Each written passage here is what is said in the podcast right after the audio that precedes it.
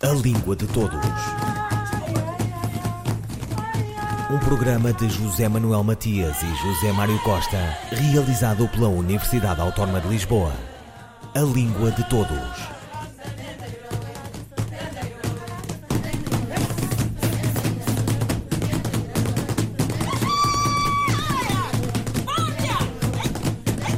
A língua tem valor de uso e valor de troca. Em modo chão, vale dinheiro, que é uma mercadoria, como a língua também. Mas não só. Digamos que essa será a sua dimensão mais profana ou pragmática, no mercandejar, onde o cultural, o geopolítico, a conexão e as muitas trocas de tudo que países com gente dentro, negociando variadas identidades, fazem o seu jogo amoroso também quando a sorte acontece. O essencial da língua portuguesa como ativo global, coordenado por Luís Reto e com a colaboração de Nuno Crespo, José Esperança, Rita Espanha e Fábio Valentim, quer assumir, no dizer do professor Carlos Rocha, como parte do património económico da comunidade dos países de língua portuguesa. Língua de Todos conversa com Luís Reto, coordenador da obra agora publicada. O livro surge na sequência dos dois livros anteriores, que é o Potencial eh, Económico da Língua Portuguesa e do Novo Atlas da Língua Portuguesa. E a certa altura, em conversa com a Casa da Moeda, surgiu a ideia de, no fundo, naquela coleção que é clássica, que é o essencial, fazer uma espécie de resumo um bocado da, dos estudos que se fizeram até agora e um novo que é o ranking global das línguas e portanto no fundo esta esta ideia do livro surge muito destes dois contextos. Por um lado havia mais material por outro lado havia muita coisa anterior já desses dois livros antes e portanto a ideia é fazer um bocado uma, o que é o essencial no fundo, que é uma, um resumo, um sumário da, de, um, de um tema no fundo. Uh, neste livro fala sobre a lógica intrínseca uh, às três ordenações uhum. que configuram o posicionamento das línguas a nível global, uhum. falante, impacto global e potencial. Podia explicar um pouco o que é esta questão da lógica intrínseca às três ordenações? Quando a gente olha para as diferentes classificações das línguas, ou se quiserem utilizando o português corrente, o ranking, o que nós temos normalmente é que as línguas são, são ordenadas só por uma dimensão, que é o número de falantes. E o número de falantes, ainda por cima, tem duas variantes, que é o número de falantes uh, nativos, o chamado L1, e o L2, o, o falantes de língua segunda. E, portanto, normalmente, quando dizem ah, esta língua está em tanto, no primeiro lugar, segundo lugar, terceiro lugar, uh, no, no, âmbito das línguas, normalmente olha-se e fala-se só sobre o número de falantes. E depois aqui, temos aqui uma grande diferença entre falantes L1 e L2. Por exemplo, para lhe dar um... As línguas mais opostas.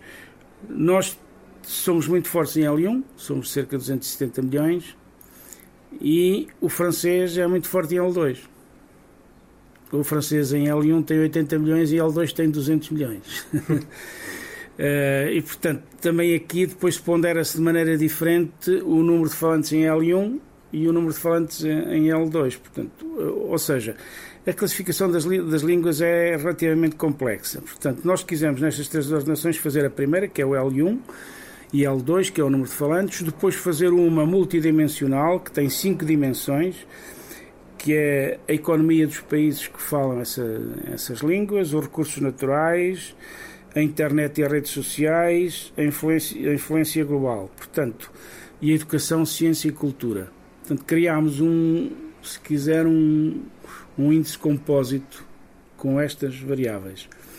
E depois ainda criámos uma terceira dimensão, uma terceira ordenação, precisamente, elas são três, que é o potencial em termos de futuro. E, portanto, pegámos nas duas anteriores, que é o número de falantes e, a, e a, esta análise multidimensional, e demos 40% ao número de falantes, 40% à análise multidimensional e a duas variáveis de futuro, que é a previsão dos PIBs dos países eh, que, falam, que falam cada uma das línguas e a evolução demográfica. E, portanto, no fundo, o, o, que essas três ordenações diferentes têm é esta complexidade que depois dá um índice global de, de línguas.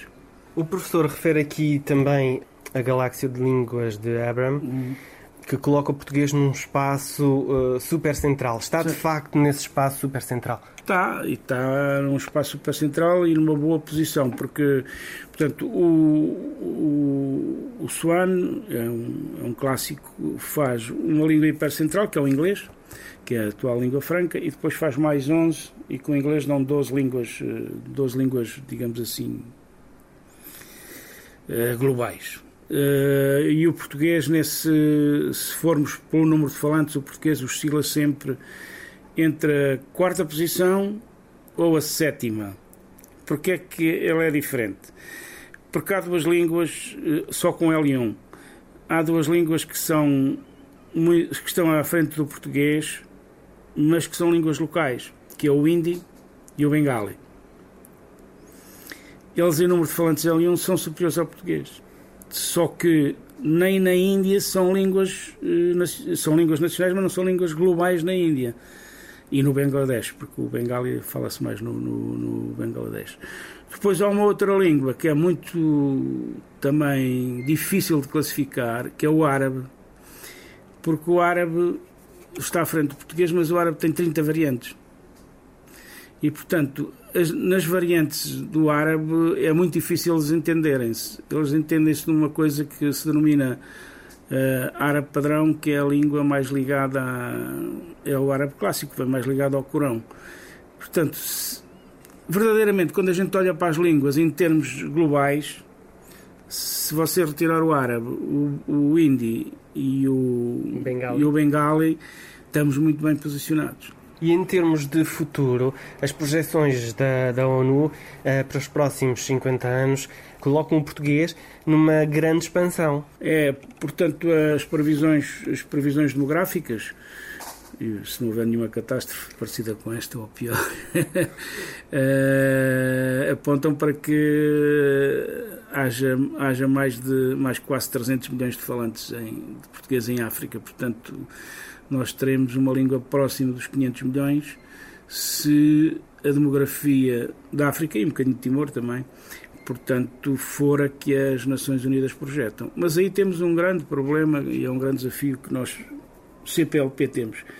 É preciso um grande esforço de formação de professores de português para a África e para Timor porque sem isso é muito difícil, eh, no fundo, responder aos desafios que a demografia nos está a pôr.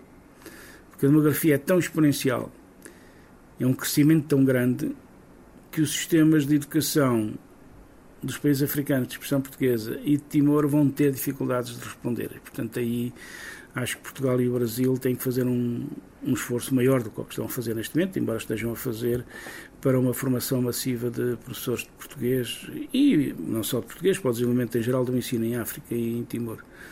Porque a pressão da demografia vai ser enorme e, portanto, e os recursos são limitados e aí o grande desafio, o grande desafio uh, é a formação de, de, professores. Depois há um outro desafio muito grande que também temos que fazer, que é a formação de tradutores e intérpretes porque nós, como língua, estamos em cerca de 30 organizações internacionais neste momento, quer como língua oficial, trabalho ou de documentação, se somarmos estas três uh, variáveis. Portanto, e aí uh, há falta de tradutores e intérpretes para conseguirmos manter posição e ampliar a nossa posição, particularmente se viermos a ser língua oficial das Nações Unidas. Aí o esforço de, de formação de, de, tradutores e intérpretes é essencial e a, o Brasil e Portugal e a CPLP em geral vão ter que fazer um, um investimento grande nessa área de formação, quer de professores, quer de, de tradutores e intérpretes. Eu acho que são os grandes desafios. Acrescentaram um outro que é o ensino de português como língua estrangeira e a sua certificação, ou seja, os exames de proficiência. Nós temos no Brasil um, o, o CELP Brasil faz os exames, nós temos aqui também, mas o nosso sistema está muito disperso e, e, é muito pequeno para a dimensão que a língua tem. portanto, essa também é outro grande desafio, esse é também outro grande desafio, que é criar um sistema robusto e geral e com equivalências com o ILP, com o CESP, o CESP Brasil, para conseguirmos ter uma resposta que pelo menos se aproxime, mesmo que longínquamente, da resposta que o francês e o inglês e o espanhol têm na, nos exames de proficiência de línguas. E acredita que há essa visão política e essa vontade política? Uh, eu diria que a vontade talvez exista. Depois a ação eu acho que é bastante menor, digamos assim. Embora Ou nós... seja, há boas intenções, há mas boas na intenções, prática... mas depois existem aqui, ah, existem aqui dois problemas. O primeiro problema é financeiro. Uh, e, portanto, isto exige financiamento. E o financiamento, neste momento, que deve ser toda a CPLP, porque a língua é de todos, mas é difícil que seja muito robusto sem ser de Portugal e do Brasil. E, portanto, aí temos um problema de financiamento e com a crise económica do Brasil e com a desvalorização e com a mudança de política, agora para responder à vontade, enquanto que no governo Lula havia uma vontade muito forte de afirmação do português, por exemplo, em África e nas agências internacionais, com a Dilma e com os restantes presidentes, isso, a vontade política esmoreceu.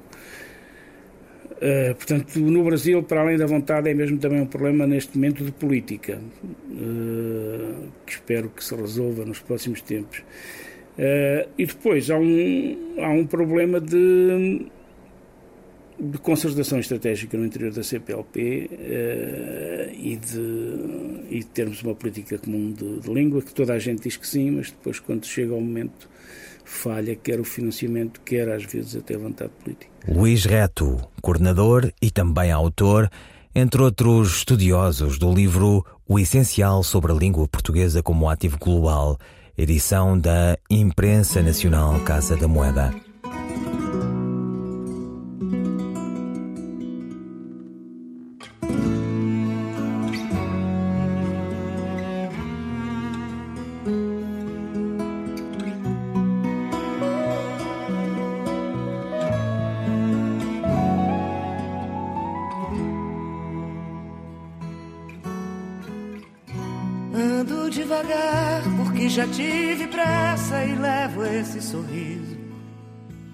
Chorei demais. Hoje me sinto mais forte, mais feliz, quem sabe? Eu só levo a certeza de que muito pouco eu sei, e nada sei. Conhecer as manhas e as manhãs, o sabor das massas e das maçãs É preciso amor para poder pulsar. É preciso paz para poder sorrir. É preciso chuva para florir. Penso que cumprir a vida seja simplesmente compreender a marcha e ir tocando em frente. Como um velho boiadeiro levando a boiada, eu vou tocando os dias. Pela longa estrada eu sou, estrada eu vou. Conhecer as manhãs e as manhãs, o sabor das massas e das maçãs. É preciso amor para poder pulsar é preciso paz para poder sorrir. É preciso chuva para Todo mundo ama um dia, todo mundo chora. Um dia a gente chega, no outro vai embora.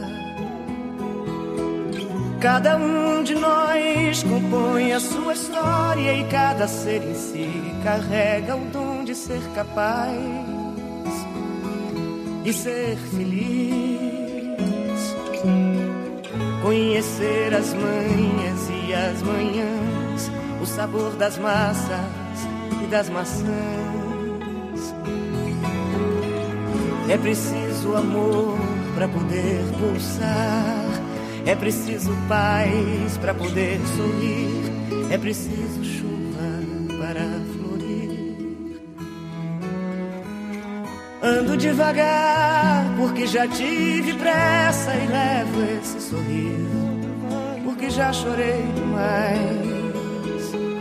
Cada um de nós compõe a sua história e cada ser em si carrega o dom de ser capaz e ser feliz. Tocando em frente, Maria Betânia. A crónica de Margarita Correia esta semana sobre a ação do timorense Luís Costa e o dicionário Tetum português. Cumpriram-se no passado mês de junho 20 anos sobre o lançamento do dicionário do Tetum português da autoria de Luís Costa, de cuja elaboração tive a honra e o prazer de participar desde a sua concepção até à preparação das provas tipográficas. No prefácio da obra afirma João Malaca Casteleiro o dicionário de uma língua constitui um arquivo atuante de palavras através das quais perpassa a memória cultural de um povo e acrescenta um dicionário bilingue estabelece uma ponte entre duas línguas, conduzindo de uma à outra. No início do projeto, em 1995, quando não se vislumbrava uma solução para o drama do povo leste-timorense, pretendeu-se, sobretudo, que o dicionário contribuísse para preservar e desenvolver uma língua, o téton, cuja situação no terreno se desconhecia, assim como a cultura conformada e expressa por ela.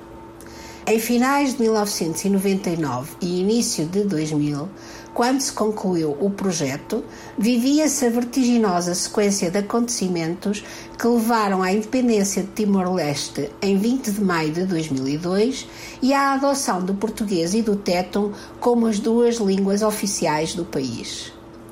O dicionário de téton português cumpriu o desígnio que lhe foi vaticinado por Malaca Casteleiro, o de ser uma ponte entre dois povos, duas culturas, duas línguas, que, apesar de distantes, foram fraternamente escolhidas para definir a identidade de um pequeno e jovem país nascido em manjedoura tão inóspita.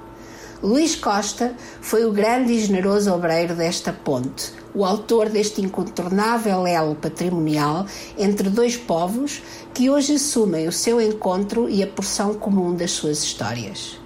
Luís Costa tem o seu nome indelevelmente gravado na história do seu país, não apenas por este dicionário, mas por tantos outros gestos tão heróicos e fundamentais quanto despojados e generosos.